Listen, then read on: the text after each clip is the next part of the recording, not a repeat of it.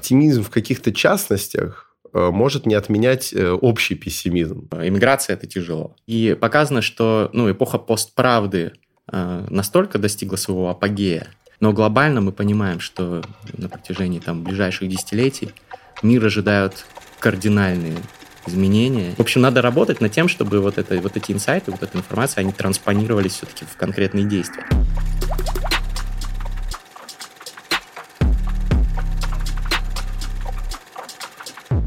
Доброго времени суток. Это Бледный из 2517. И я представляю вам новый выпуск подкаста «Терминальное чтиво», лучшего подкаста об инсайтах, исследованиях и трендах, который ведут Гриша Мастрида и Александр Фарсай. Здравствуйте, друзья! Мы находимся в Ереване. Это ереванские сезоны подкастов «Терминальное чтиво». Здорово! А, у нас э, самые разные гости в этих сезонах были и будут. Но сегодня мы обсудим нашу жизнь за последнее время и нашу вот эту вот эскападу, нашу экспедицию. Мы, мы пишем этот подкаст уже в последний день в Ереване, и нам есть что подытожить, так сказать. Подвести, так сказать, черту. Угу. Draw the line. Да, но, вот. сначала, но сначала, наверное, нужно немножко вернуться в прошлое. Ну, если такая возможность есть. Но на парных подкастах возможно все. Это же классический формат. Мы это... Пространство и время все искривляется. Искривляется вокруг нас. Замыкается в такую скорлупку, по которой мы, как мотогонщик по ответственной стене, можем и туда ехать, и сюда, и сейчас отправимся в прошлое. Мир в ореховой скорлупке. Все так. Итак, э, Александр, как бы ты резюмировал свои главные инсайты за последние э, 100 дней? Ну, собственно, примерно столько времени назад началась война. Ну, что стало сильно легче, когда нашел, чем заниматься и чем гореть. То есть, когда ты заменяешь свои тщетные но сильные переживания. Переживаниями, конечно, тоже не слабыми, но направленными на что-то. Я, конечно, говорю про гумпомощь, я вот как попугай про это э, буду разговаривать, но это конкретно мой вариант. Да? То есть вот мне это позволяет э, ощущать, что я не нахожусь на обочине жизни, чем-то занимаюсь. Я на самом деле думаю, что это можно экстраполировать на любое занятие какое-то, у которого видны хоть какие-то результаты. То есть намного лучше, чем Э, сидеть на диване в черной депрессии, это найти хоть что-то. То есть, если человека прям сильно вдохновляет и как-то дает ему ощущение деятельности, например, э, постоянное написание гневных э, твитов, ну вот пусть, пусть пишет. То есть, главное, чтобы что-то происходило. Угу. Вот. Потому что мне кажется, что деятельность в любой своей форме, она позволяет, если ей занимаются какие-то высокоморальные люди, вот, или хотя бы просто моральные, то она позволяет ну, хоть в какой-то степени нивелировать колоссальный негативный а, эффект происходящего сейчас в мире. Вот. Это вот мой главный инсайт. То есть, как только вот нащупал я, что вот гуманитарочка – это прям мое, и не в теории, а на практике позанимался, и продолжаю заниматься, ну, на душе стало легче на душе стало легче. То есть это твоя копинговая стратегия главная в текущей ситуации? Ну да, я ощутил, что, понимаешь, что у нас с миром все-таки двусторонние взаимоотношения, я имею в виду у меня и мира. То есть это не только мир, там, не знаю, меня по щекам хлещет, да, или пугает меня из-за угла, или что еще хуже, из-под кровати, а он от меня тоже получает на орехи. То есть он вот в каких-то своих проявлениях мне колоссально не нравится, и я даю ему об этом понять. Ты понимаешь, это как сравнить э, с тем, что тебе просто надавали люлей в подворотне, да, и ничего не произошло. Или тебе вроде как надавали люлей, но ты вроде как лев попытался сражаться. Но посмотрели бы вы на того другого парня, как говорится. Ну, типа, тебя, тебя конечно, отпинали в итоге, но ты, ну, ты не просто закрылся такой, а, басытил, только не бейте, а ты, ну, пару раз нормально въехал. Есть какое-то внутреннее удовлетворение, да, ты весь в синяках, тебе больно все еще, и надо идти в травмпункт, но ты, правда, чувствуешь себя намного лучше э, в аспекте духа. Да, То есть, надо сохранять важно. дух. Вот. Угу. Мы недавно, кстати, обсуждали как раз э, за тостами то, что есть вот конвенциональный такой биохакинг, соблюдение всех важных медицинских рекомендаций про то, что нужно а, значит, э, заботиться о своей тушке, правильно спать, заниматься а, развитием своим физическим. Безусловно. э, храма тела, э, облагораживания и так далее. Но есть и вот биохакинг духа, э, который ну, в том числе заключается в том, что когда ты, например, занят какой-то деятельностью, которая вдохновляет тебя, которой ты горишь, когда ты участник марафона, ты прикладываешь все силы, чтобы достичь цели, ты на пределе. Это бывает даже более эффективным, чем оптимизация каких-то э, сугубо привычных конвенциональных биохакерских вот этих штучек, типа сна, там, э, питания, что очень Они, важно. конечно, лучше не забывать. Конечно, конечно. Но это, это в тесной спайке эти две вещи, две ипостаси биохакинга должны Разумеется. существовать. Я, кстати, сделаю дисклеймер для тех, кто не в курсе. А, Если вам интересно, что за гуманитарная помощь, которой занимается Форсайт, и вы не в курсе, посмотрите, а, послушайте, точнее, наш Турбо-подкаст. У нас есть некоторые подкасты, которые выходят только в аудио. Они называются Турбо-подкасты на подкаст-платформах. Ищите просто терминальное чтиво, вбивайте, э, где вы слушаете подкасты. И там мы около двух часов как раз э, рассуждаем, э, и Александр отвечает на острые вопросы касательно своей поездки, потому что он ездил в Херсон.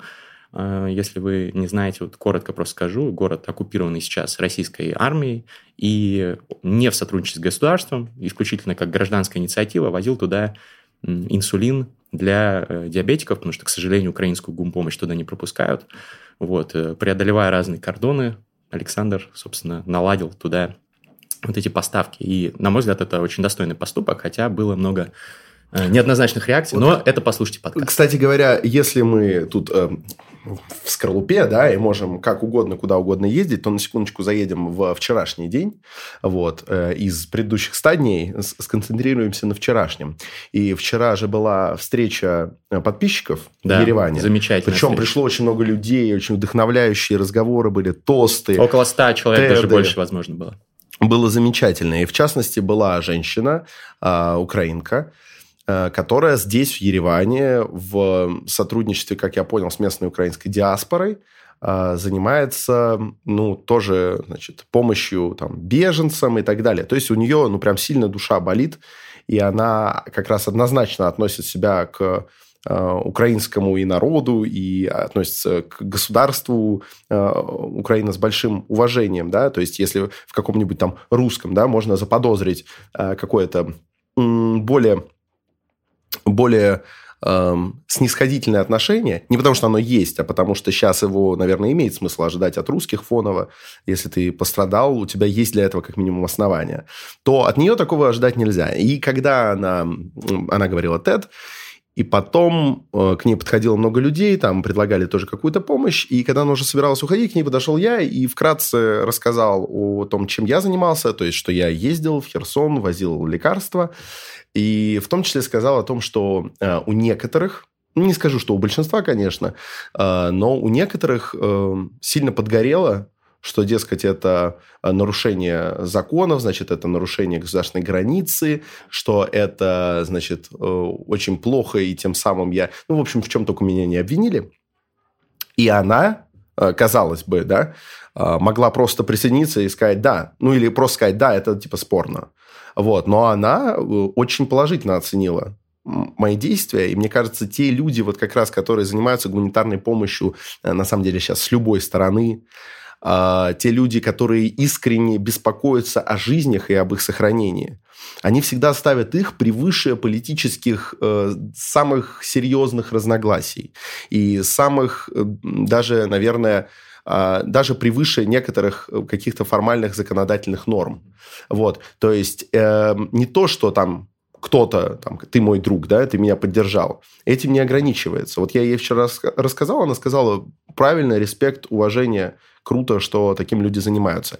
А, Потому что сейчас мы рассказали вкратце, и не все же пойдут слушать тот подкаст. Кто-то может сделать вывод, да, конечно, Форсайт легитимизирует путинский режим вот, своими такими поездками. Но вот, видишь, даже украинцы, многие, в том числе вовлеченные в гуманитарную деятельность, так не считают. Но это мы немножечко забуксовали на, на всего лишь моем кейсе. То есть я же не говорю, что все обязаны заниматься. Если э, на чьем-то моральном компасе стрелочка не указывает на там, поездки с гуманитарными грузами. Или возможности просто. Надо нет. просто на этот компас посматривать. Потому что сейчас многие смотрят, там, не знаю, только на новостные сайты, на всякую аналитику, в том числе э, многие читают очень-очень информационно радикализованные телеграм-каналы, соответствующие их мировоззрению. Со всех либо, сторон. Либо одному, либо другому, да. Или, может, третьему, я не знаю, всякое есть сейчас. А вместо того, чтобы смотреть э, на этот экранчик, лучше достать откуда-то из-за пазухи, откуда-то из закромов этот свой компас и посмотреть, вот куда стрелочка-то показывает. Вряд ли она показывает на то, что сиди, дружище, читай только про то, как там, не знаю, твоим плохо, а, а, а другие враги. Может быть, она покажет, покажет тебе и подскажет, что ты можешь сделать, чтобы хотя бы чуть-чуть на своем маленьком участке, на своей деляночке поправить ситуацию. Вот. И это инсайт на самом деле серьезный. Потому что он, он ведь не выкидывает тебя из повестки. Ты не, ты не прячешь голову в песок. Ты не начинаешь делать вид, что ничего не происходит. Но ты перестаешь относиться к этому как к данности. Ты начинаешь понимать, что реальность – это как в режиссуре своей жизни. Она поддается трансформации. Главное – нащупать а, вот эти вот м, точки опоры, на которые можно, соответственно, разместить какие-то рычаги, рычаги влияния. И можно потом начинать э, менять обстоятельства, да-да-да, меняются события. Предлагаемые обстоятельства и так далее. Все. Посмотрите то есть, наш ролик э, про режиссер своей жизни. Штука-то в том, что у каждого такая деляночка есть. Просто не все знают, где она располагается, не все понимают ее координаты, не все понимают, к какому именно участку происходящей реальности они хоть сколько-нибудь эффективно могут применить свои усилия. И, соответственно, это все прогорает в пустоту. А, прогорает в споры по, по десятому разу, там, не знаю, с приятелями или с неприятелями, с родителями. Да, дискуссии тоже важны. Но я думаю, вот уже через 100 дней да, становится заметно, что многие из них это ну, ну, слово в слово, повторение одних и тех же аргументов, и без какого-то видимого результата чаще всего, к сожалению. Вот, потому что простой спор в таком фундаментальном конфликте, он очень редко может привести одну сторону к мнению другой. Вот. Угу. Соответственно, а, а туда выгорает вот эта вся энергия. Эм, и люди потом чувствуют себя обессиленными, разозленными. И хочется только сесть, э, выпить пиво э, и завалиться спать после этих дискуссий. И кошки скребут на душе и так далее. Это потому, что вы не нашли вот эту деляночку. Вот насчет деляночки, мне кажется, что для многих, кстати, вот первой деляночкой, которую стоило бы возделывать, а, в эти тяжелые дни уже стало или станет а, деляночка собственного духа, собственной жизни. Поясни. То есть, э, ну, вот это тривиальное утверждение про то, что если бы каждый ухаживал за э, лужайкой своего дома, то весь мир стал бы э, красивым, опрятным, аккуратным, чистым. А, сначала нужно заняться собой, мне кажется, в любом случае, когда у тебя а, там, может быть, какая-то адская меланхолия или даже депрессия, и ты в адском стрессе находишься из-за всего этого. И даже если ты будешь заниматься какими-то а, вещами, хорошими, помогающими миру, но ты не разобрался в каких-то фундаментальных вещах с собой, ты можешь там быстро выгореть и в итоге не принести столько пользы, сколько бы ты мог принести, а, если бы сначала возделал свою внутреннюю делянку.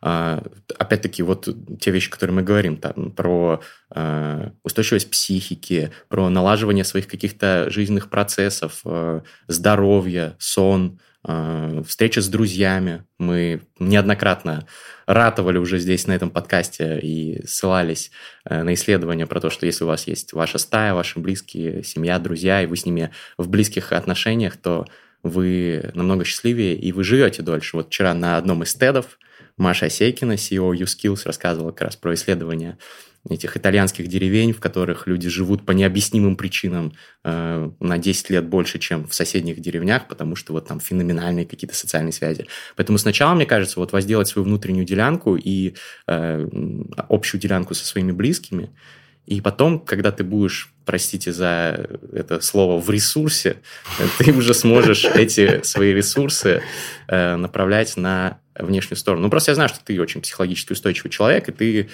как-то быстро взялся в руки, но для многих, я уверен, наших зрителей и слушателей, э, главная проблема сейчас э, не то, чтобы что делать, а все-таки как быть, а потом уже что делать.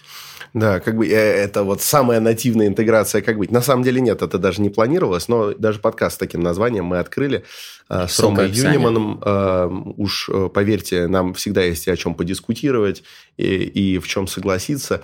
И там мы зовем тоже интересных людей. Ну ладно, речь не о нем. Ты абсолютно прав, и ты очень мудро все описывал, настолько, что в какой-то момент ты практически сформулировал по э, представлениям древних ученых, что такое вообще э, стать культурным человеком. Ведь культура непосредственно это в нынешнем понимании это вот словосочетание культура аними, то mm-hmm. есть возделывание духа. То есть, почему культура человеческая и какая-нибудь агрокультура называются одним и тем же словом? Потому что культура – это просто возделывать. Культиватор – это что? Это то, что рыхлит тебе огородик. Да? Угу.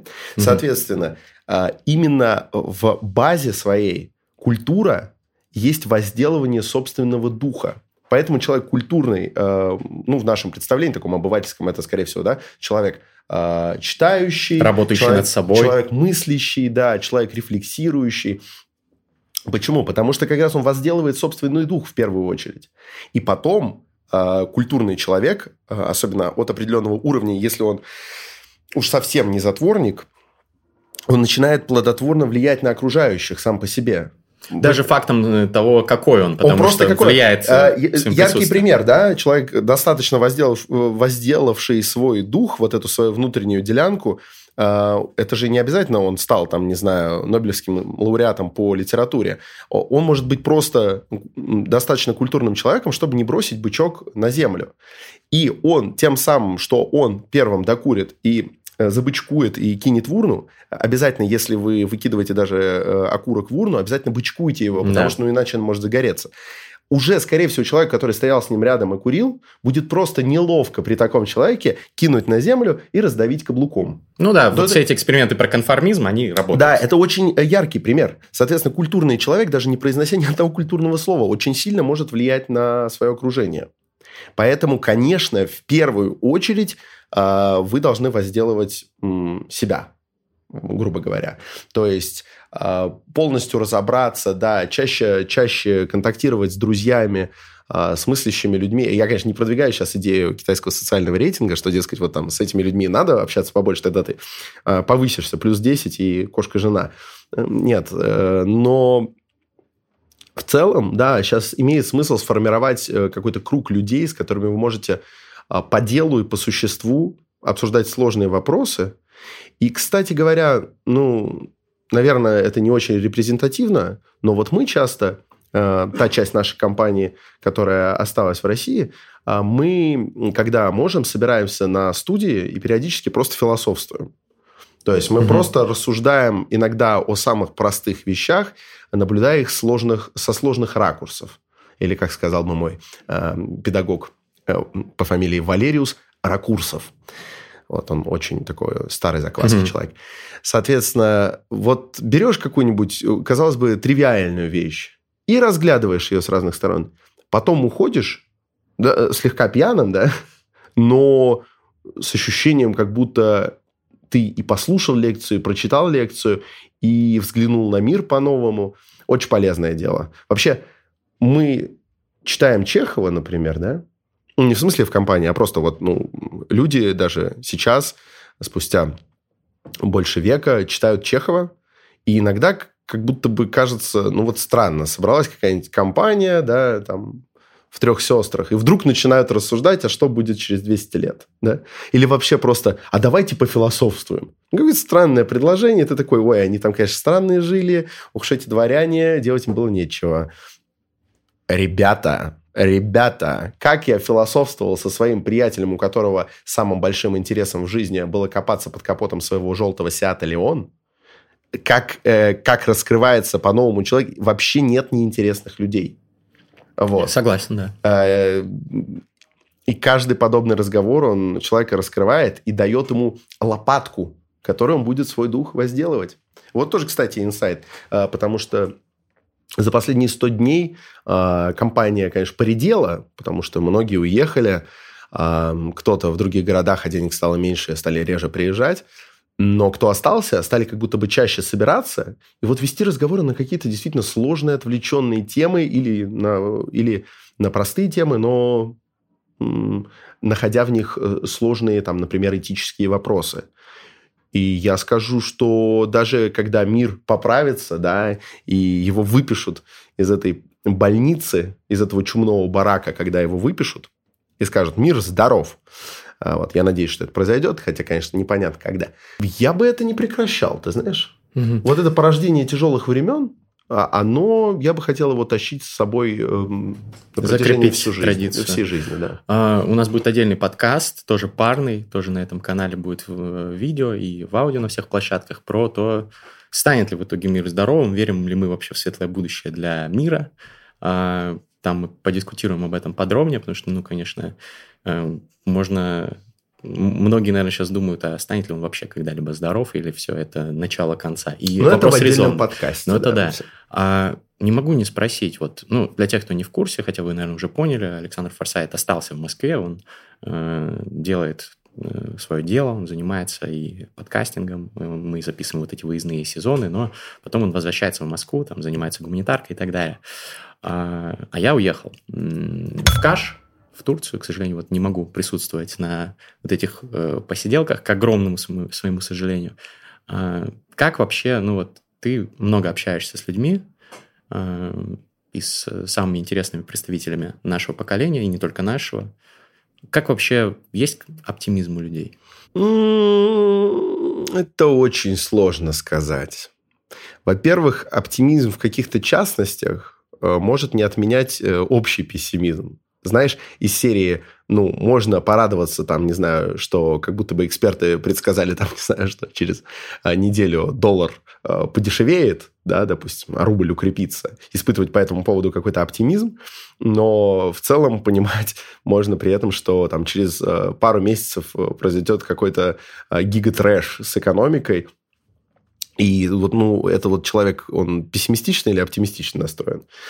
Сложно сказать. Понимаешь, все же зависит от темы разговора. Если ты говоришь глобально, то тоже сказать невозможно. Вот те люди, которые сейчас, они пределе, а, которые либо не утратили возможность заниматься своим делом, либо нашли какое-то новое в сложившихся обстоятельствах, они не могу, сказать, не могу сказать, что они все оптимистично настроены, но они какие-то бодрые, ты знаешь. В них нет вялости они они вот так вот деловито снуют, чем-то занимаются, и тем самым для них всегда завтрашний день очень важен. Они понимают, что этому дню обязательно надо наступить и быть каким-то понятным, потому что завтра еще вот это, вот это, вот это, вот это. Такой, знаешь, максимально бытовой, но все-таки оптимизм. А, и есть люди, которые сейчас реально окуклились в своем страдании. Вот. А, осудить их за это нельзя. Но о каком-то оптимизме тут даже говорить невозможно. То есть э, с ними, честно говоря, даже чуть-чуть скучнее говорить, потому что а, они просто сетуют. Они угу. исключительно сетуют, и тем самым, например, напоминают меня в моих разговорах, там, не знаю, о влиянии там, интернета э, или чего-нибудь еще подобного. То есть я такой, я могу начать реально подгружаться. У меня даже может вечер испортиться, если я много буду думать о том, что, блин, вот, наверное, хорошо было тогда, а сейчас, наверное, плохо. Вот. А у них такое перманентное состояние. Среднюю температуру по больнице я тебе сказать не могу. Потому что как и ты, как и я, как и все не, в смысле, я как я. Так, это что-то я... Все э, мы в пузыре, Зарапортовался. Короче. Но все мы, конечно, в пузыре. Причем у нас наши пузыри с тобой, это такие круги Эйлера. У нас есть общая часть пузыря. Да. А вот. И есть э, абсолютно э, тоже разные области наших пузырей, но мы в пузыре это точно. То есть, э, ты вот так красноречиво описал, с какими людьми я общаюсь. Мне это очень льстит, и я действительно считаю эм, большинство, наверное, своих друзей, приятелей и в целом представителей своего круга общения выдающимися людьми. Но ты сам понимаешь, по ним невозможно оценить, э, о чем думает какой-то там, не знаю, э, там, рядовой продавец на Химкинском рынке на юбилейном проспекте замечательный рынок, там очень вкусный тандырный лаваш. Вот. Спонсор я, сегодняшнего я подкаста. Я с ними общаюсь на уровне, вот мне, пожалуйста, 4 поджаристые лепешки, пожалуйста, в бумажный пакет, чтобы они не отсырели, пока их домой несу. Что они думают о сегодняшнем дне, я не знаю. А они – это существенная часть, как минимум, химкинского общества, да. Поэтому, ну вот как это оценить? По интернету тоже не оценишь. Я не бываю во многих местах в интернете, где сидят, судя по количеству подписок, тысячи, сотни тысяч, а иногда миллионы человек. Я, я поскольку там никогда не бываю... Ты не сидишь на пикабу. Вот я не сижу на пикабу, да. Или в Твиттере. Причем ну, в Твиттере я, особо я, общество, я конечно. респектую пикабушникам, э, я уважаю некоторых твиттерских, но э, да, я действительно я не знаю, о чем там ведутся разговоры. Вот Это, кстати, интересная тема с этими пузырями, потому что вот уже сколько лет мы говорим про это, и каждый год это усиляется. Я недавно читал, я писал пост э, об этом, роман э, известного фантаста Нила Стивенсона «Dodge», э, «Падение или додж в аду», «Dodge or Fall in Hell», «Into Hell». И там про цифровое бессмертие, много очень интересных тезисов, тысячастраничный э, роман. Я скину ссылку в описании на свою рецензию, если интересно вам. Вот, и там показана Америка будущего, и показано, что ну, эпоха постправды э, настолько достигла своего апогея, что просто э, на людей, у которых есть для этого ресурсы, работают индивидуальные консультанты или группа людей скидываются на то, чтобы были люди, которые для них отбирали информацию и факт-чекали ее. И что ничему в интернете уже нельзя верить вообще. Э, то есть запускаются такие э, там дипфейки, Химеры. э, химеры, да, которые ну, просто могут весь мир, например, ввести в заблуждение, а потом э, оказывается, что это неправда. А информационные атаки там на э, конкретных людей, на конкретные какие-то явления. И кажется, что, ну, он написал это года три назад, по-моему, роман, ну вот э, он максимально попал. То есть, наверное, у нас будут консультанты по тому, как не быть в информационном пузыре и как э, отделять зерна от плевел. Э, Сложно, правда сложно. Да. Вот, и даже если для себя ты сумел там как-то отделить, ты все равно слабо представляешь, что в среднем у людей в голове.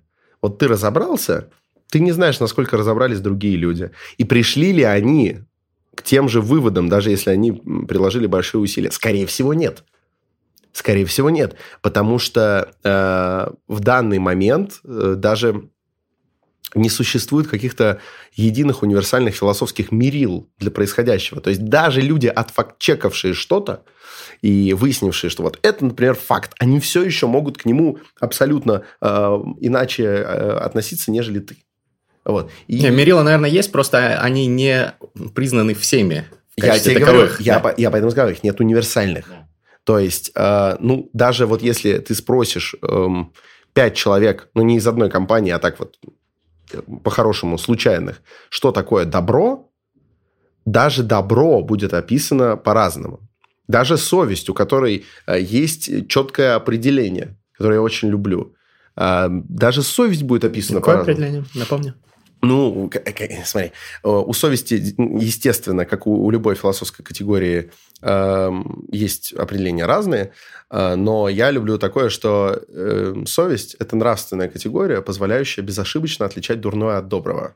Соответственно, я добро э, определял бы как раз через совесть. Потому что добро действительно крайне индивидуально, и а, если ты будешь описывать все признаки добра, то ты туда будешь записывать и, а, там, не знаю, чтобы там, спасать жизни, а, любить детей и так далее, и это можно бесконечно делать. Мгм. Ну, то есть добро – это поддерживать, э, там, не знаю, товарища, который тостует, даже если этого глотка вина тебе уже не хочется. Для кого-то, да? А для кого-то добро – это еще, ну, в общем, много вариантов. А когда ты определяешь через совесть, которая сама по себе вот так вот дефинируется, как я сказал, то становится очень легко. Это когда тебе безошибочно понятно, совесть тебе подсказала, что это добро. То есть тебе не нужно себя убеждать в том, что это добро. Вот если так, это добро. Проблема в том, как отделить э, внешнее влияние от э, твоей настоящей э, внутренней интенции, Старичок, мы, мы закапываемся, Ладно, мы ладно. закапываемся в, на самом деле, очень серьезные вопросы. Именно такие вопросы и поддерживают все еще философию вообще на плаву. Потому что э, такие, такие философские явления глубокие, как лицемерие а, или ну, отделение значит, правды от истины. А? А в чем разница? Ну, смотри, правда, э, понимаешь, вот, допустим, ты абсолютно убежден в том, что а, Солнце крутится вокруг Земли. Ты абсолютно можешь быть в этом убежден. Мгм. И если ты кому-то об этом говоришь от чистого сердца, это правда. Ну, то есть, ты сказал правду. Ты не покривил душой. А, ну, При этом понятно. это совершенно не является истиной. Все, ясно. А вот, соответственно, когда ты говоришь, э, как отделить э, внутреннее свое понимание от внешнего влияния, ты говоришь как раз э, о разнице правды и истины. Но я не ожидал, что подкаст пойдет в эту сторону. Честно тебе скажу, это неожиданно. Ты мне лучше скажи. Мы про философию еще не раз поговорим. Да и вообще у нас же подкаст отчасти философский. Мы, между Но- прочим, в топе в категории философия в Но подкастах. Твои... Вот, вот этот выпуск, кстати, однозначно. Вот, ну, если он не будет в топе по философии, то, наверное, философия а, как-то захерела. Твои а, главные инсайты последних 100 дней. Я уверен, что они будут отличаться, потому Мгм. что, находясь не в Москве, где ты провел последние годы, в основном ты много путешествовал, конечно, но все-таки это была твоя база. А, Ты там как-то обосновался, пустил корни, можно даже сказать. Ты в другой стране, в другом обществе. В общем, лучше тебя никто не расскажет. Твои инсайты. Ну, Давай разделим, наверное, их на две группы. На инсайты индивидуальные, относящиеся ко мне, к моей жизни, а, и инсайты такие более глобальные, визионерские, не побоюсь этого слова, хотя я не считаю ни в коем случае себя каким-то там гениальным визионером. А, Первая группа по поводу меня. Мне пришлось эмигрировать, как вы знаете, я довольно резко выступил против войны еще в первые дни, и а, продолжаю это делать, и в том числе в русскоязычных ресурсах, в англоязычных своих ресурсах. Англоязычный ТикТок у меня сейчас на 130 тысяч подписчиков, вот, и я потихоньку там а, тоже веду свою личную информационную войну, можно так сказать. Подрывную деятельность. Да. А, Мне нельзя возвращаться в Россию. Я не ожидал, ну ты знаешь, но я расскажу э, подписчикам, я не ожидал, что мне нужно будет уехать из России, естественно, как и многие из наших подписчиков, вот в том числе те, кто пришел вчера на встречу с подписчиками в Ереване, больше ста человек пришло, и мы делали опрос в группе, и там ну, больше половины существенно это ребята, которые переехали после начала войны. Релацировались, как вот сейчас модно говорить. Я не эмигрировал, я рела- релацировался. Я... А ты тоже не эмигрировал? Ты тоже рела- Нет, я рела- эмигрировал. Я как бы называю вещи своими именами, но я не осуждаю тех, кто, конечно, вот эфемизм этот использует. Ну, потому что очень тяжело признать, мне до сих пор тяжело признать, я до сих пор полностью не осознал э, свой статус иммигранта. Я не полностью проработал или там как это интегрировал это в себе. Я, я в процессе, я, ну, я достаточно хорошо себя чувствую, потому что, наверное, у меня устойчивая психика, но все-таки полностью я этот инсайт еще не, не всем своим нутром прочувствовал. Но я понимаю, что я теперь внезапно стал иммигрантом, Другие люди, вот некоторые, например, говорят, я не знаю, я там уехал, может, вернусь, может, нет. Вот релацировался, это, наверное, подходящее слово для этого. Вот. А, И, ну, ты знаешь, я планировал э, делать э, англоязычный контент э, и на международной арене блогерской и подкастерской тоже продвигаться, ни в коем случае не бросая, не умаляя значимости русскоязычных проектов, наших с тобой общих и моих личных. Но я думал, что это будет в таком формате, что у меня будет база в Москве, условно говоря, и вторая база, ну, например, в Калифорнии, куда я буду приезжать э, там раз в месяц, э, на- э, или там месяц в Калифорнии, месяц в Москве, тут подкасты записал, тут записал, там, тут попутешествовал. Но сейчас все, конечно, резко изменилось в этом плане, и давай так, вот по личным инсайтам, э, ну, первый инсайт, давай, банально, но иммиграция – это тяжело. Я знал, что я очень люблю Россию, очень люблю Москву, очень люблю своих друзей, э, свое окружение. И, конечно же, вот этот резкий слом, резкая смена всего перевернула э, мой мир. Но второй инсайт э, тоже невероятно очевидный, но все-таки о нем часто забывают, что все вот эти вот страшные вещи, которые могут с тобой произойти, ну, со мной ничего страшного на самом деле не произошло, я намного в более привилегированном положении, чем какие-нибудь, например, ребята, украинские беженцы, да, которым вообще там э, зачастую негде жить, нет денег, у меня все довольно стабильно и в этом плане а, я в безопасности, вот, но, тем не менее, там а, я чувствую, что мне там непросто. Но все самые непростые, тяжелые вещи ты можешь э, э, в той или иной мере, не всегда полностью, но ты можешь как-то хакнуть систему, э, чтобы лучше с ними справляться. Те самые копинг-стратегии. Для меня это, э, ну, во-первых, я уехал, мы уехали с Катериной, с моей девушкой, с нашими домашними животными, и это меня невероятно поддерживает. Мы очень сблизились, мы много времени проводим вместе практически, э, в основном там и общаемся все вчетвером в каше, потому что я там такой затворник, кашский затворник. Это я. Вот. Значит,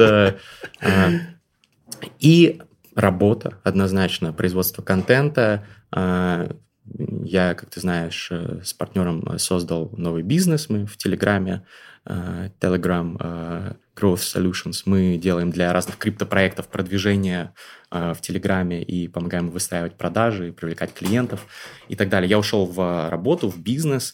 Это такой... Я читал, по-моему, у Дороничева, который был в фильме про Кремниевую долину, он, он тоже похожим образом написал, что, типа, блин, вот я ушел в отпуск, sabbatical взял, как говорится, э, то есть на, дол, отпуск без того, чтобы работать, просто чилить, кайфовать, это было там за полгода до войны. А потом началась война, и он такой, ну, блин, э, во мне снова проснулся мой стар, э, внутренний стартапер, я стал делать там бизнес, ебашить.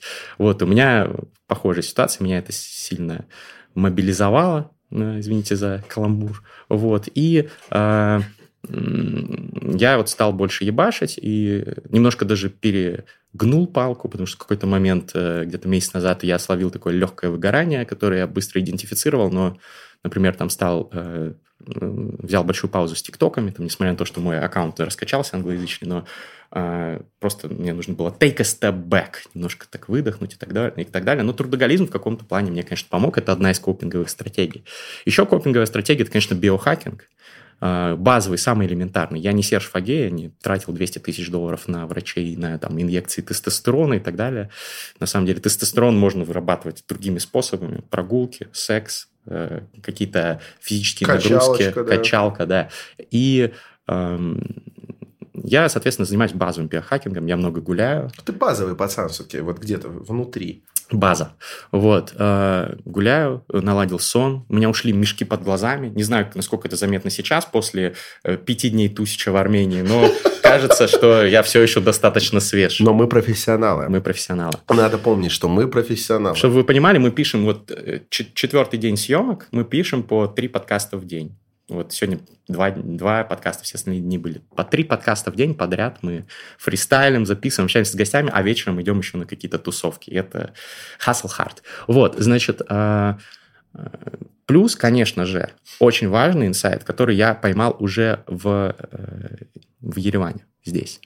А, инсайт про... Ну вот ты изучал, ты писал даже научную работу про монотонию. Да. И я э, уверен, что очень многие люди именно в это состояние скатились э, в ходе этих стадий войны. Вполне вероятно. Потому что э, они получают примерно одинаково хуевые по эмоциональной, эмоциональной ну, заряду новости каждый день. Они там как-то справляются, как-то что-то делают, работают, или они эмигрировали. И у них э, день сурка такой э, да, на да. протяжении долгого времени. Вы, кстати, вот э, это могут у себя признаки этого идентифицировать люди по одному очень яркому, просто пока мы далеко не ушли. Самый яркий признак, что вы как минимум эм, имеете зачатки состояния монотонии, это если вас э, какие-то жутковатые новости, если вы следите за новостями, особенно постоянно, там, каждый день по паре раз, э, жутковатые новости с полей Э, перестали ввергать угу. в, в какое-то новое состояние. То есть, как будто вы их просто прочитываете. Ну, у вас это потому, что это, это уже стало базовым, базовой какой-то это планкой. Что, это что значит? Это значит, что раздражитель превратился в фон. Да. А именно это, на самом деле, и один из главных атрибутов монотонии. То есть, почему там какой-нибудь дальнобойщик может а, впасть в состояние монотонии и попасть в аварию? Потому что то, что должно было быть для него раздражителями, типа дорожных знаков или загорающихся впереди идущего автомобиля стоп-сигналов, превращается для него просто в фон поездки и он э, хуже на них реагирует, у него очень сильно падает внимание, э, очень сильно падает концентрация. А это не что иное. Соответственно, если вдруг вы читаете какую-нибудь кошмарную новость, а других практически не держим, вот, и вы просто так прочли, вот, это вы просто вы, выполнили свой ритуал по чтению новостей, я вас поздравляю. Все, всем добро пожаловать в тесты, которые могут выявить, какой у вас э, уровень. А То мы есть... ссылку оставим в описании. Да, мой любимый тест. В общем, э, ты, ты абсолютно прав. Я, кстати, об этом не думал, потому что вот про свою, про свою исследовательскую деятельность в области монотонии отрицательных эмоциональных состояний я сейчас, кстати, подзабыл. Скорее даже я на нее подзабил. А ты приятно, слушай, приятно. Я просто понял, что эта поездка спасла меня от монотонии, наверное. Ну и наши дальнейшие поездки мы планируем делать выездные сезоны в других местах. В Грузию обязательно поедем. Думаю, что будут еще другие страны. Надеюсь, доберемся и до Казахстана, и до Израиля, и для самых, до самых разных точек, где есть интересные русско- и англоязычные спикеры. А, и вот, вот этот разъеб, который продолжается тут уже пять дней в Ереване наш, и ну, вот каждый наш подкаст это праздник, я прихожу реально каждый раз э, с таким ощущением. Ну, мы по вас скучали, честно да. скажем. Вот прям от души. Да, и по друг другу, естественно, тоже.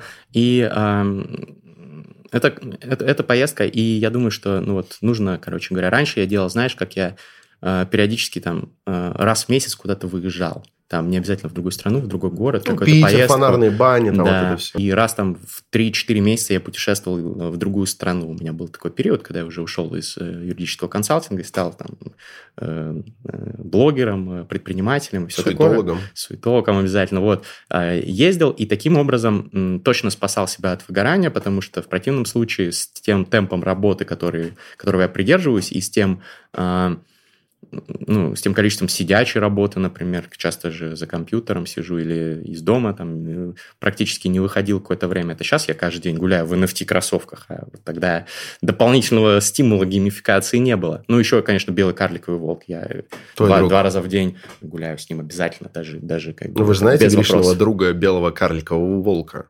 Вы должны его знать. Легендарный, Это... легендарный. С ним даже уже есть видосы как бы на канале. Да. Раз посмотрите. Вот, э, за белого волка. За белого карликового И вот я спасался путешествиями, а тут вот мы э, эмигрировали и э, оставались в Турции долгое время. И э, я понял, насколько мне это было нужно. В общем, эта поездка, вот инсайт такой, что вот эти наши выездные сезоны, они точно должны стать таким отдохновением. Еще вот я начал про биохакинг говорить. Конечно же, помимо базового биохакинга есть еще и какие-то надстройки на него. Например, винный биохакинг у вас, вот бутылка тут стоит за вами, кажется, Александр. Вот. Банный биохакинг. Вот мы с э, Димой Мацкевичем обсуждали это. Не знаю, вышел ли уже этот выпуск, в каком порядке мы их выложим. А, но баню вот я точно так же, как Александр, точно так же, как Дима, очень люблю и хожу. Ходим мы с Катериной раз в неделю в... Там есть турецкая хамам и сауна. Это очень помогает. А, что еще? Чин-чин. За баню.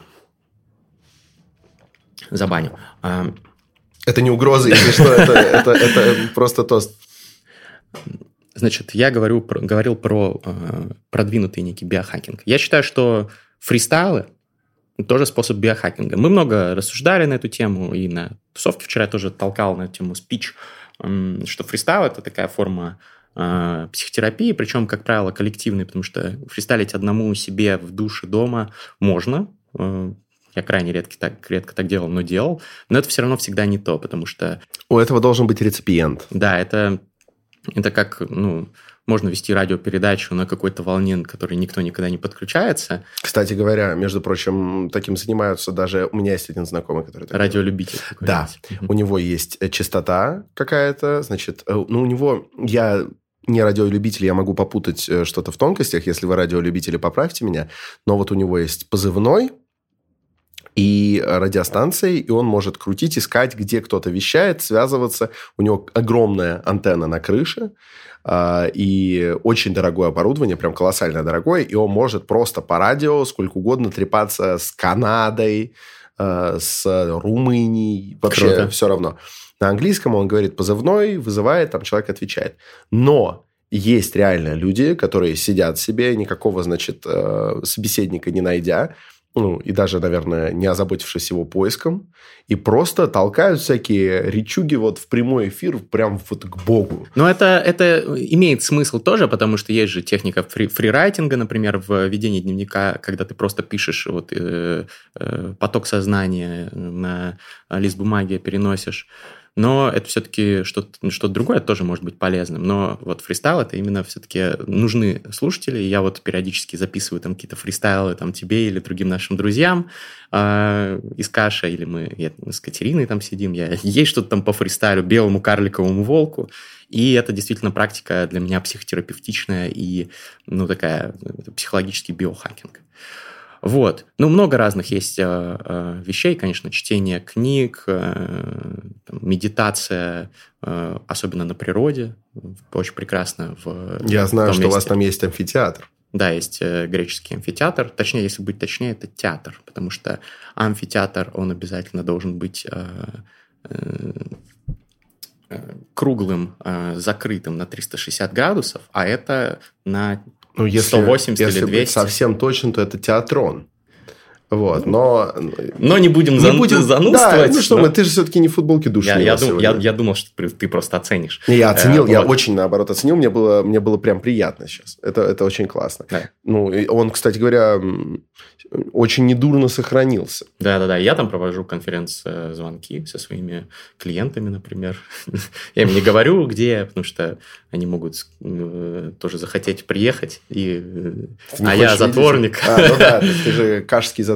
Вот, да нет, на самом деле говорю. а, Просто все, на самом деле, это еще один из инсайтов последнего времени, насколько все-таки, да, мир стал более разобщенным, и мы поговорим об этом в э, подкасте нашим парном про наши отношения Про к будущему будущее. миру.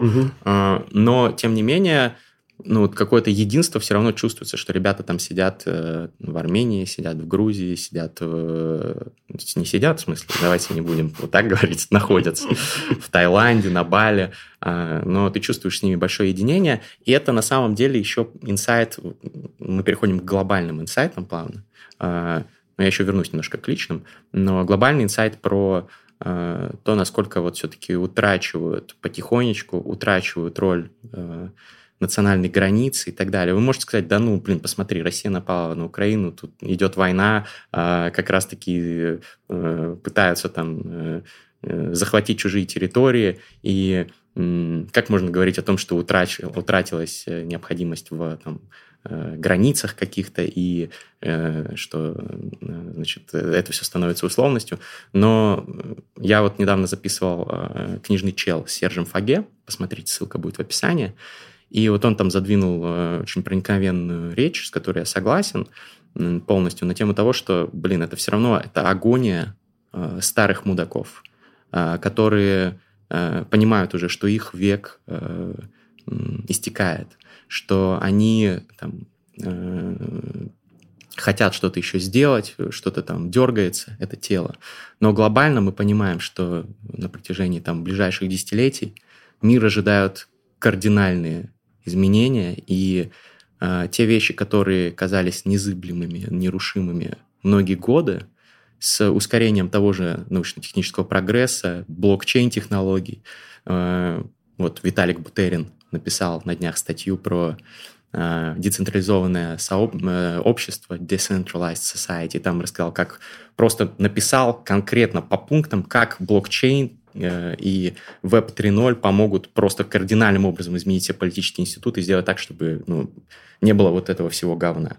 Не было там войн и так далее. Звучит утопично, но почитайте. Да, очень ну, просто крутая- смотри, все равно нет уверенности, что на смену агонизирующим э, старым мудакам, используя терминологию то ли твою, то ли Сержа, потому что выпуск я еще не видел, а, мне кажется, надуманная уверенность, что им на смену не идут молодые мудаки. Это понятно. Даже если им... э, Я не говорю, что это будет там через один этап. Может быть, это будет там через э, два этапа. Но рано или поздно это произойдет. И поэтому, ну, это Почему? давай обсудим Ну, хорошо, в да, это, подкасте это про отдельном. будущее, конечно. Да, про будущее. Вот, но это тоже один из просто моих инсайтов, раз уж ты про них спросил, а, таких глобальных.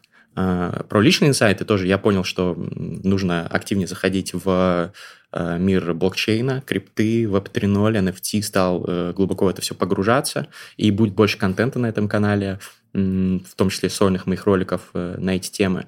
Ну, просто я ну, давно это понимал. У меня даже хэштег на Мастридах в телеграм-канале есть криптоанархист Мастрид, и я там, наверное, с 2015 года писал на Мастридах о крипте. Еще раньше я интересовался, еще когда у меня не было а, моих блогов. 2015 год у меня даже на кольце выбито. Не в честь, правда, а. Мастрида, но как факт.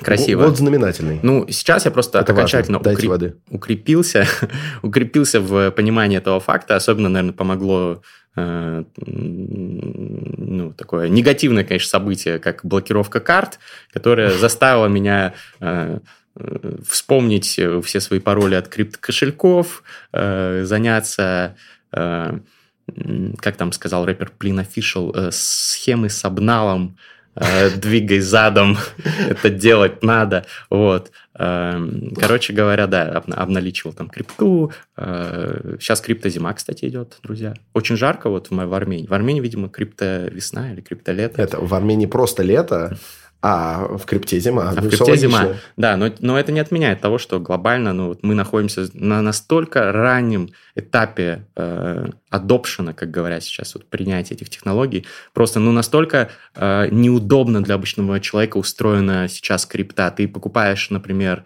э, себе USDT, э, это самый популярный стейблкоин, привязанный к доллару, криптодоллар, а там есть разные протоколы, есть TIRC, есть ERC, например, из популярных, э, и есть там BUSD, и э, у этих э, криптодолларов, чтобы их переводить из одного протокола в другой, ты должен там заливать их на биржу, обменивать, э, потом переводить очень удобно. Чтобы просто отправить э, USDT, э, там, TRC или ERC, у тебя должна быть еще одна монета, Э, другая, например, в TRC это Tron. Ты должен купить еще одну криптовалюту, чтобы любую операцию сделать со своими криптодолларами, чтобы платить комиссию. Нельзя заплатить комиссию из своих криптодолларов. Типа, блядь, почему так неудобно? Ой, людям надо поучиться, но людям надо поучиться у э, золотой короны, например, да? Ну, то есть люди как-то справляются вот. Это все придет. Просто это иллюстрация к тому, что насколько сейчас, и это круто, если вы разберетесь, там не так на самом деле все сложно, просто ну, человеку, привыкшему к каким-то традиционным финансовым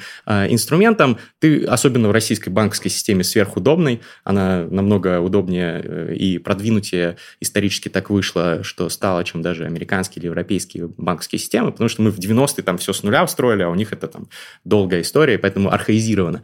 И, короче, это все там немножко неудобно на первых порах, но потом ты разбираешься, разбираешься, ты понимаешь, а там есть такие вещи, ну просто ты смотришь, такой, блядь, почему нельзя было э, добавить сразу, чтобы можно было удобно в криптокошелек там все э, эти блокчейн-протоколы, чтобы ты не должен был вручную там копировать какой-то код и вставлять его в свой кошелек, чтобы добавилась новая криптовалюта в него, возможность ее получать.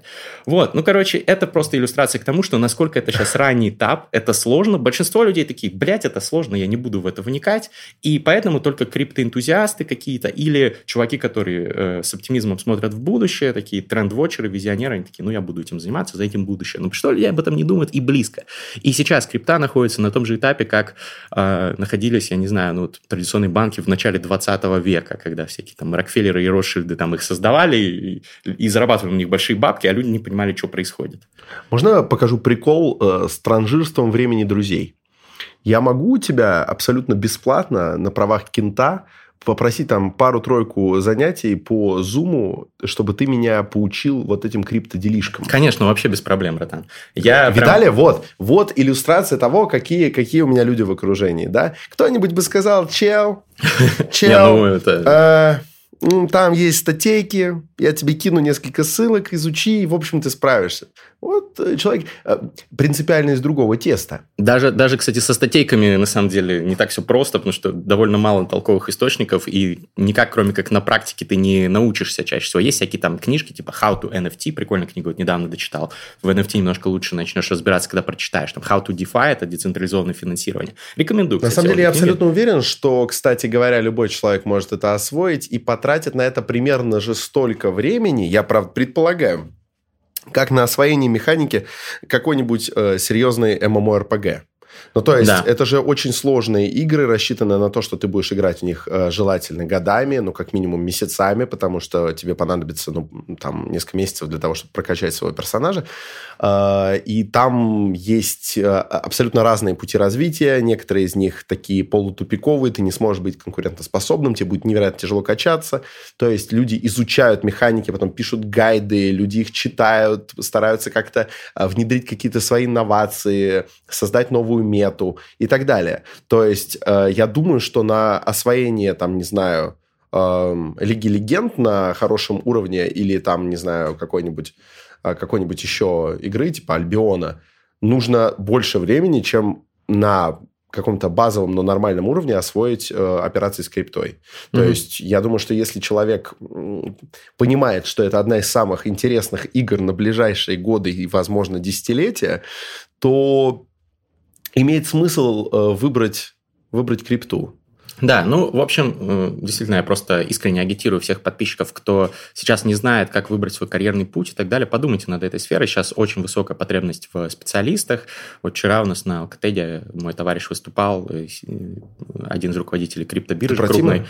Да, Тим. И вот рассказывал, что просто ну, на расхват специалист, если ты не полный долбоеб, и ты знаешь английский и хотя бы там пару месяцев поизучал крипту чуть-чуть, и у тебя есть какой-то еще скилл, условно говоря, ты маркетолог или ты там э, project, продукт, там кто угодно. Если ты разработчик, умеешь на питоне программировать еще при этом, ну, пиздец, все. Ты x3 там можешь к своей там зарплате получить и уйти в какой-то там работать э, криптопроект, и из любой точки мира э, как раз-таки можешь релацироваться, уже не быть привязан к курсу рубля, если ты в России или там других валют. Вот.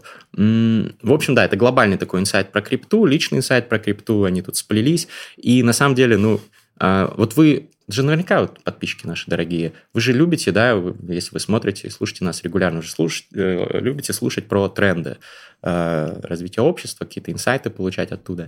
Ну вот, э, наверное, самое, самое важное для меня всегда это было, и сейчас я стараюсь это подмечать включать осознанность, чтобы это подмечать.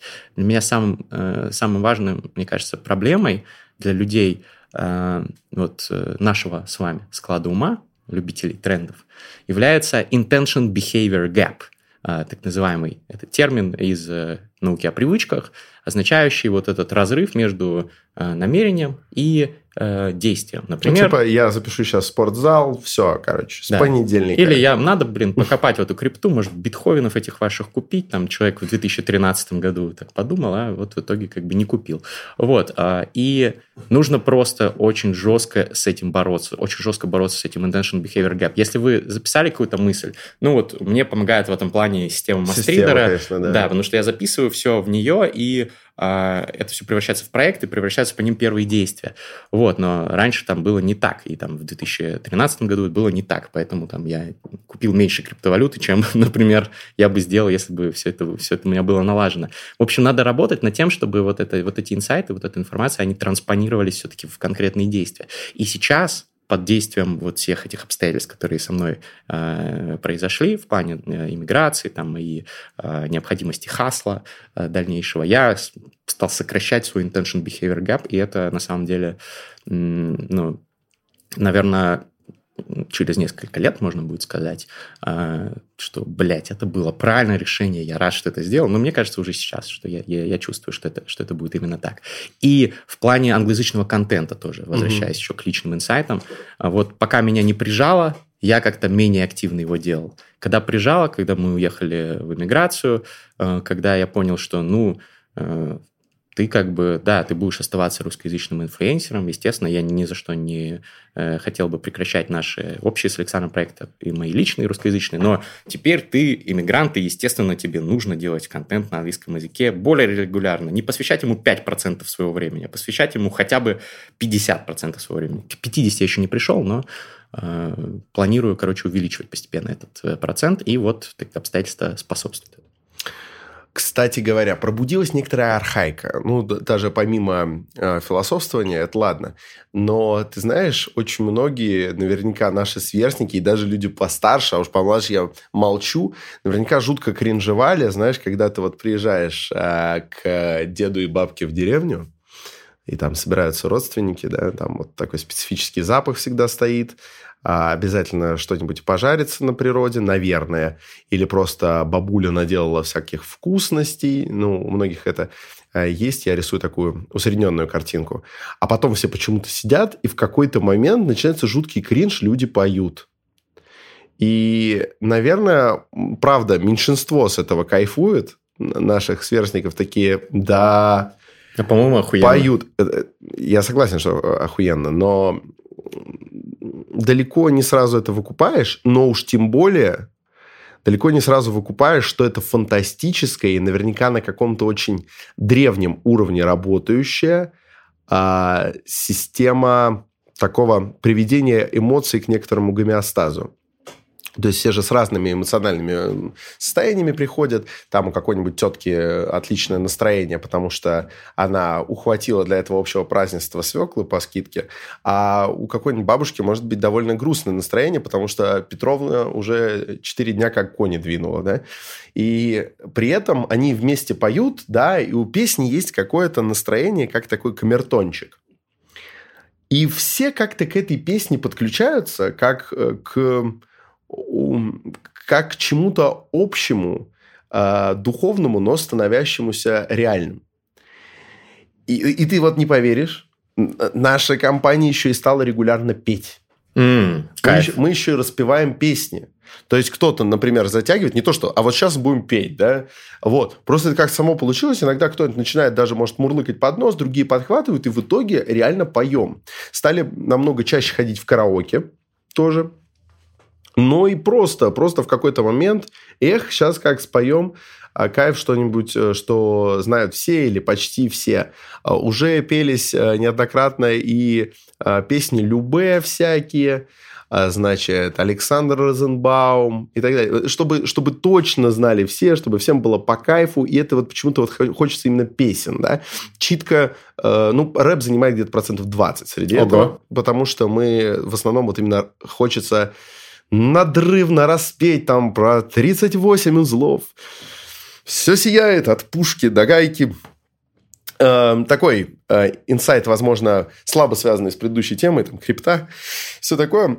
Но я для чего именно его сейчас рассказал? Потому что как будто бы настоящее стало настолько...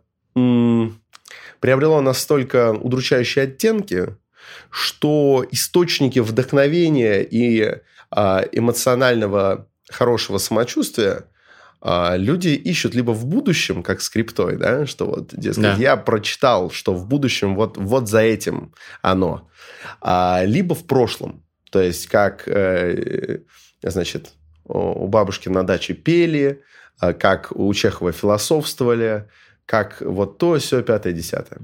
Вот это, кстати, само по себе, мне кажется, является инсайтом. Что, да, Сейчас вот такой момент. Э, некоторые вообще считают, что искать в нем какие-то положительные э, стороны даже кощунственно. Некоторые принципиально от этого отказываются. Их можно, конечно, переубеждать, и даже, наверное, нужно. Но э, ну, вот если пока у них не получается, им кажется, что нынешнее время беспросветно, ну окей, посмотрите, какие вещи могут нас возвышать из прошлого, из будущего, да, ну, то есть, кто-то может грезить действительно, там, не знаю, колонизацией планет. Угу. И мысли об этом, они тоже могут отлично тебя как-то выдернуть из этого, из этой тоски.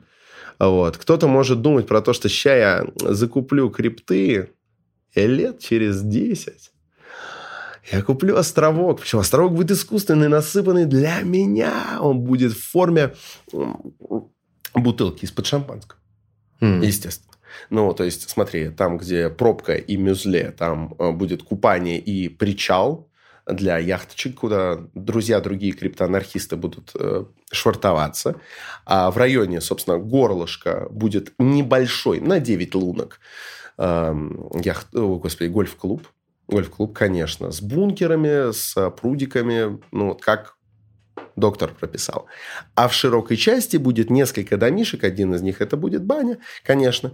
Вот, э, какой-то свой, какой-то гостевой. И вот ты уже как будто бы и ушел в этот мир, который кажется тебе намного более гостеприимным и приветливым, чем тот, в котором ты находишься сейчас. Эскапизм. Эскапизм. А, люди часто говорят об эскапизме рубя его с плеча. Угу. Как будто бы вот это как раз такое, такая стратегия избегания. Да? Ты вместо того, чтобы искать какие-то точки соприкосновения положительные с этой реальностью, избегаешь. Да, наверное, это так. И эм, мой подход, наверное, ну, в мечты полностью не уходить. Но как хорошо помечтать иногда. Вообще мечтать очень классно. Эм, классно задавать даже самому себе вопрос, о чем ты мечтаешь. Ну, тут сейчас во мне просыпается, конечно же, коуч продуктивности, и я скажу, что мечтать классно, когда вы не просто мечтаете, а записываете свои мечты в некий свой бакет-лист, в некую свою систему организации дел, и намечаете хотя бы какие-то первые робкие, неловкие шажки, которые вы можете сделать на пути к этому Э, ну, почему бы и нет, э, замечательному острову с яхт-клубом, угу. что где вы можете поставить вопрос, где я могу заработать, там, условно говоря, ему нужно там 100 миллионов долларов на такой остров, на все хотелки. Где, в какой индустрии я смогу заработать на этот остров? Очевидно, что это не наемный труд, это, значит, должен быть бизнес, это должен быть там какой-то быстро растущий сектор, там, условно говоря, предположим, там человек понимает, что, блин, надо делать там в крипте какой-то проект. Сначала, значит, чтобы сделать в крипте проект, надо поработать в крипте, устроиться в какой-то крип получить инсайты, получить там навыки, нетворкинг, где я получу, в каком месте, на какой должности больше таких возможностей. Предположим, бездев, там, бизнес-девелопмент, я потому что буду ездить на конференции, знакомиться с людьми, и дальше, там, через три года я смогу там создать свой стартап, и ты рисуешь какую-то дорожную карту, понятно, что она 10 раз, скорее всего, поменяется, но ты какую-то карту начертил, если есть хоть, хоть какая-то карта, даже ты мореход, мореплаватель, ну вот любой согласится, мне кажется, что если у тебя есть даже какая-то вот просто ебаная какая-то, как у этого Джонни Деппа, капитана Воробья карта там с дыркой там в центре и, и все такое, но это все равно лучше, чем ничего. Рисуйте карту.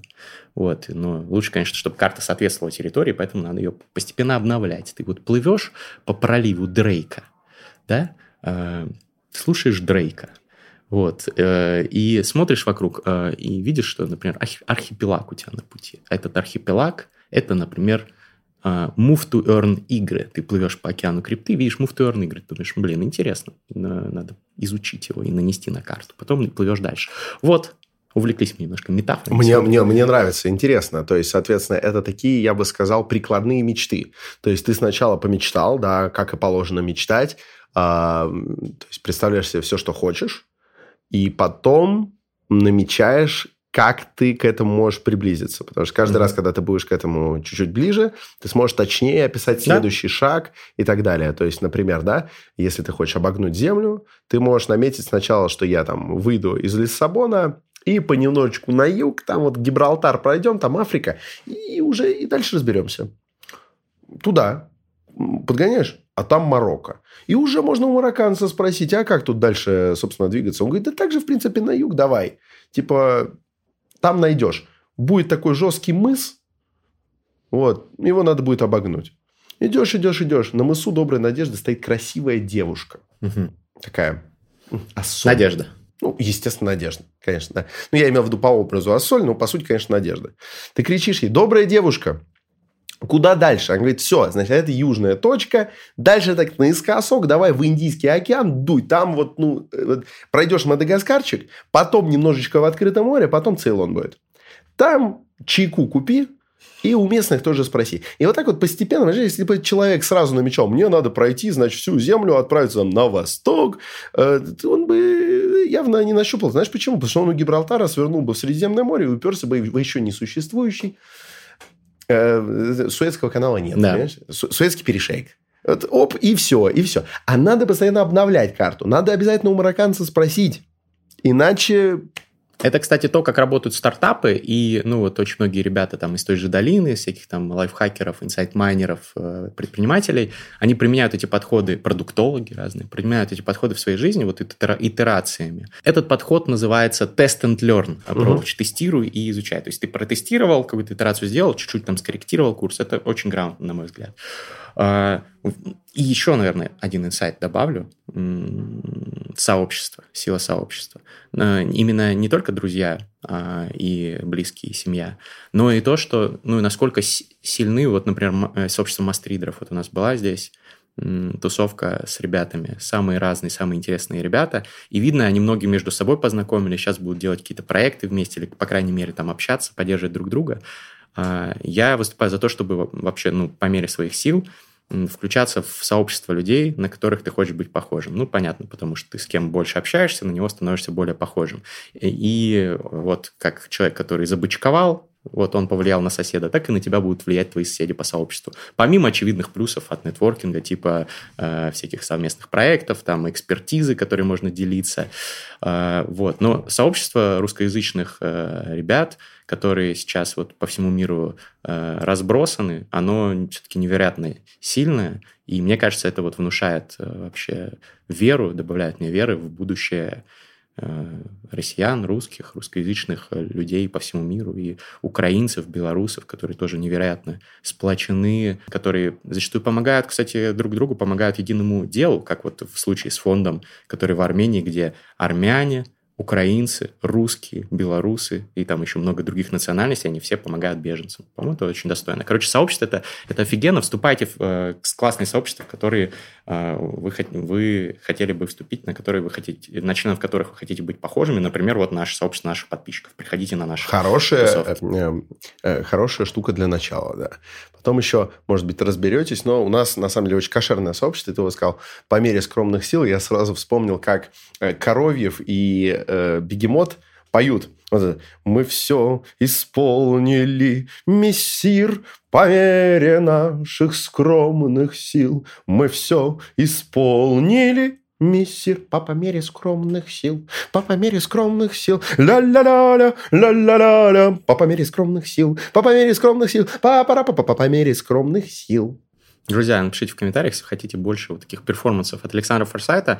А, ну, вот это, кстати, вот был мой... Ну, вот мы же еще про инсайты из Еревана хотели отдельно поговорить, но я вот в ходе общего перечисления инсайтов как раз и ереванские инсайты, как одни из самых важных, перечислил. Вот про сообщество и про э, борьбу с монотонией. Вот. Ну и про то, что, конечно же, э, лошик, э, спас с лошиком. Это замечательно. Спас с лошиком, да. Это, это, это, это прекрасно. Лах, лахмаджун. Ламаджун. В общем, респект. А, а у тебя какие главные инсайты? Давай, у нас уже, я знаю, что у нас время заканчивается. мы, конечно, но ереванские, ереванские инсайты какие-нибудь накидай парочку. Слушай, ну, ну, во-первых, те, значит, пищевые инсайты, которые ты описал, но вот отдельные инсайты в Ереване, что даже когда я сталкиваюсь с людьми, которые приняли принципиально иное решение, потому что все-таки большая часть тех, кого мы тут встречали среди русскоязычных, это а, уехавшие, принявшие решение уехать а, люди, встречаясь даже с теми, соответственно, кто принял принципиально иное решение, не такое, как я, я обогащаюсь, когда я их слушаю, когда я с ними разговариваю. Наверное, я им тоже даю какое-то альтернативное мнение. Просто не когда их переубеждаю или когда их журю, знаешь, типа, ой, ну вы, конечно, отъезжанты, да? Нет, я просто даю им какие-то свои резоны, рассказываю, чем я занимаюсь, что происходит там в Москве. А, И наверняка они тоже какие-то выводы делают. Мгм. Это... Выход из пузыря для них тоже. Да, это замечательно. Вот это первый э, ереванский инсайт, что очень-очень интересно было э, пообщаться с довольно широким спектром мнений. Следующий, конечно, это вот э, выяснилось, что я могу не просто пить белое вино, а я всегда предпочитал красное, друзья. Мои, мои фавориты – это южноафриканские красные вина. Звучит очень ну, богато, да, но вообще-то... Но они далеко не самые дорогие. Они далеко не самые дорогие, но, кстати говоря, в России они достаточно дорогие Мгм. всегда были, такие из среднего или верхнего ценового сегмента, но при этом, если ты в Кейптауне хочешь купить в винном магазине, дороже 100 рандов сложно найти э, бутылку вина, а при этом это уже очень хорошее вино, то есть А можно и за сколько это? 20 рандов найти. Ну, тогда, когда вот были эти цены, сейчас не знаю, то это было, ну, 450 рублей, Мгм. 100 рандов. Господи. Вот, соответственно, Ничего пафосного в этом нет, при этом ты ее сканируешь в Вивина, и там, там знаешь, там 4,7. Пр, Обалденно. Вот. Шираз, пинотаж, да. А здесь я пью вот белое вино, и я могу пить его, оказывается, 5 дней. И я еще не остановился. И при этом я чувствую себя великолепно. Горный воздух. Горный воздух и винодельня, которая 6200 лет производит вино. Блин, почему они нам не заплатили? На каждой бутылке, ну, я сейчас их не называл, но на каждой бутылке указано 6200 лет делаем вино. Мне интересно, а в прошлом году писали 6199 лет делаем вино. Если нет, то получается они как-то очень жестко округляют. И тогда интересно, как, э, на каком знаке округление происходит, понимаешь? А может быть, вот сейчас как раз 6200, и... а мы пропустили юбилей. Не, наверное, давай сделаем, что сегодня. Мы будем сегодня вечером отмечать. Отмечать 6200-летний юбилей изготовления армянского белого вина, которое мы потребляем уже несколько дней. Но ты знаешь, все-таки великолепный э, ереванский инсайт. это что даже для неподготовленной публики, которая не была знакома с нашими форматами, никогда с нами не общалась, и которая, ну, если в теории предполагать, могла бы счесть это э, чудачеством, даже вот такая э, публика оценила наше искусство. Вот наше персональное искусство. Искусство чего, как ты думаешь? А, искусство фристайла. Друзья. Да, потому что мы, когда была эта встреча подписчиков, в какой-то момент там подписчики неплохо так замешались с просто местными жителями, которые пришли в тот же самый бар, а, немножко выпить, посидеть, а тут, значит, фристайлы на вот эти вот неожиданно предложенные столпы темы, и мне кажется, что жестче всех прокачивались просто обычные местные да, жители, да. которые прям вау! И э, это, кстати, тоже инсайт. То есть ты, ты вот просто фристайле, старайся делать это получше, и публика заценит, публика найдется. Ну что, как человек, который максимально приложил усилия для сокращения intention behavior gap, когда мне говорят по фристайле, я иногда как бы могу записать, конечно, и потом пофристайлить. Но здесь я сокращаю эти шаги. Я буду фристайлить прямо сейчас вместе со своим другом Александром Форсайтом. Как вы знаете, скорее всего, мы в каждом в конце каждого подкаста читаем рэп э, на ходу, придумывая его на биты, которые написал наш битмейкер. Э, как правило, это Артур Айнфорст фильм. Да, но Все, бывает и по-другому. Бывает и, бывает и Агога. Вот. Э, бит мы слышим впервые. И, соответственно, пытаемся не кринжануть, Точнее, вы попытаетесь не кринжануть, а мы попытаемся разъебать этот бит. Диджей, заводи это дерьмо. И free autotune можно, пожалуйста.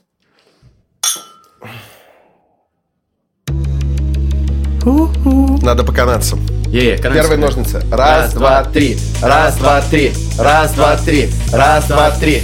Ты. Оу, оу. Инсайтов очень много, самых разных. Ребята в Ване классные. Мы тусили здесь на подкастах, потом тусили после подкастов. Каждый день я пью белое вино, ему 6200 лет.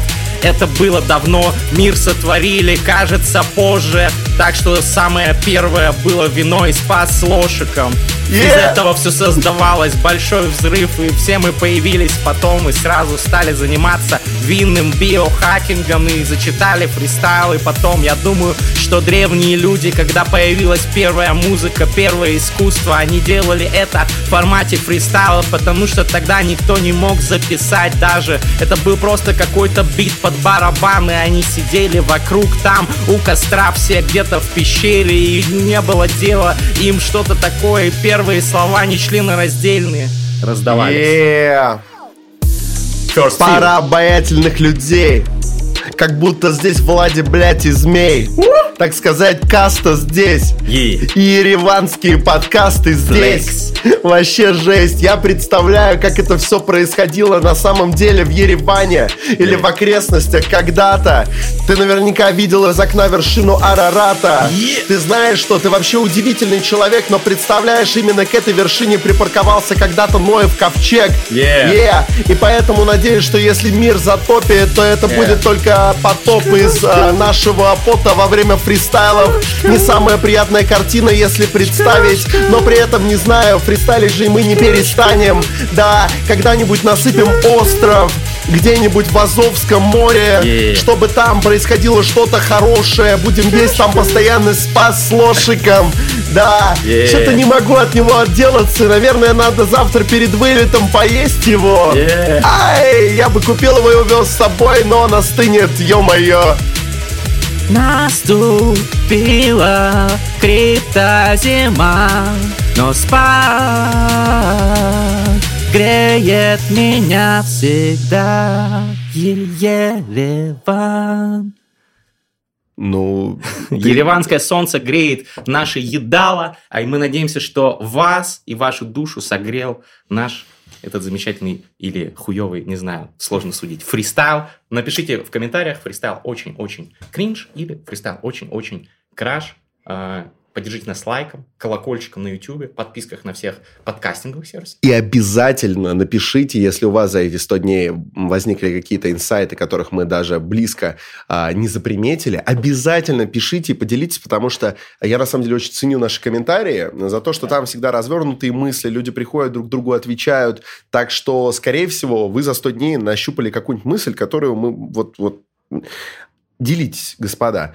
Э, не стоит э, думать, что в наше непростое время можно разбрасываться замечательными мыслями. Ну и также нельзя разбрасываться замечательными подкастами. Поэтому вот лайк, 5 звезд, все мой коллега правильно сказал. А мой коллега это был Гриша Мастридер. И Александр Форсайт, терминальное чтиво каждый понедельник. Пау-пау-пау! Обнял, целую. Давай выпьем.